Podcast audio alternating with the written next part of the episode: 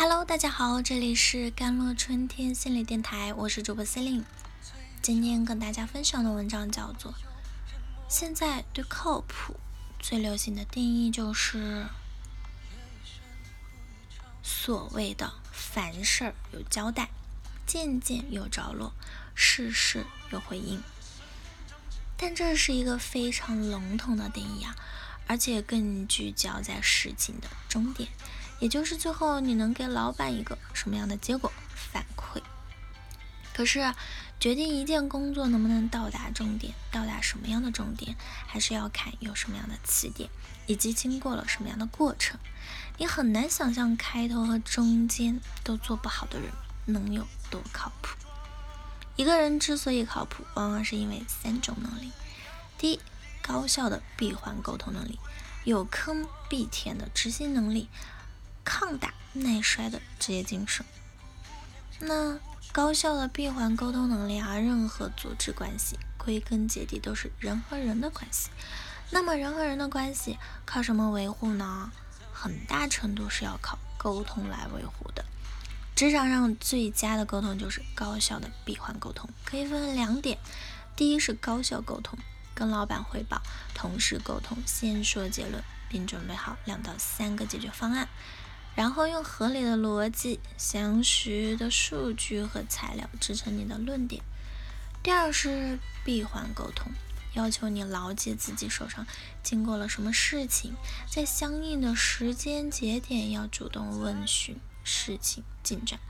要知道，很多项目就是被大家默认周知断送掉的。第一，高效沟通，在这个每个人都只有八秒注意力的时代。一句话说不清楚结论的人，往往还没开口就已经输了。据说郭台铭曾经要求他的下属啊，遇到问题在敲他办公室的门或者跟他打电话之前，一定要想好三个解决方案。因为老板雇佣你的不是出难题的，而是解决问难题的。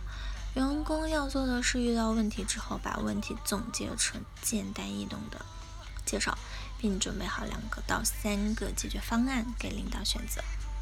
这件事情看起来不难，但是真正能做到的人却很少。第二，沟通闭环。所谓的沟通闭环，就是事事有回音嘛，集中体现。每个人手上的业务都是千头万绪跟你沟通过的事情。如果不是对双方都特别重要，那就很可能。会对对方以各种各样的理由遗忘，自以为是职场沟通的原罪。你以为人家对这事理解了、放心上了、记住了，其实都是你以为。如果不经过反复确认和提醒，任何事情都有被遗忘的风险。有位老师讲过一个高盛的故事啊。高盛作为阿里在美国上市的承销商，这位老师跟高盛协商认购了一份。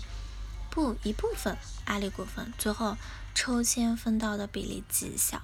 高盛开始筹备时，第一次给他打电话，并发了一份超级详细的确认邮件，要求他回复确认才算完事。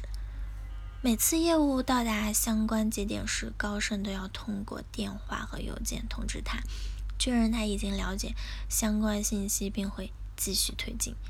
结束业务时，高盛还会电话加邮件通知这位老师，一方面总结复盘，另一方面是感谢他的支持，期待以后继续合作。后来，这位老师感叹说：“高盛这种百年老店能够屹立不倒，不是没有原因的。我们的日常工作中，经常会假设对方什么都懂，记忆力超群，非常负责任，可现实并不是这样。”这种沟通往往是有缺口的，很难有特别好的结果。所以在沟通这件事上，你一定要在关键节点跟关键执行人反复确认，即便对方不耐烦，也要推进。毕竟，如果项目出了篓子，难受的就是你自己了。有坑必填的执行能力，重要的是把坑转化为成果啊。职场上衡量一个人水平的，永远都是这个人的成绩，而不是过程。但过程往往决定结果。一项工作难免要踩各种各样的坑，能不能顺利的到达终点，要看你能不能把这些坑填完。靠谱的人会想尽办法把坑给填平，把问题解决掉，而不是绕着走，或者把问题交给别人。这个时候，不管是抱怨还是撂挑子啊，那都不是解决问题。你唯一能做的，也就是唯一应该做的，就是把你该负责的坑填起来。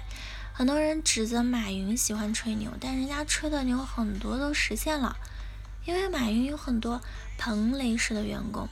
善于填坑，无论马云的决定是什么，我的任务都只有一个：帮助这个决定成为最正确的决定。什么是狼性？这才是真正的狼性。交给我的阵地，哪怕枪林弹雨，我也不能丢了；哪怕是真的丢了，我也要亲手拿回来。在这些人的眼里，没有所谓的坑，只有保证完成任务的责任。好了。以上就是今天的节目内容了。咨询请加我的手机微信号：幺三八二二七幺八九九五，我是森林我们下期节目再见。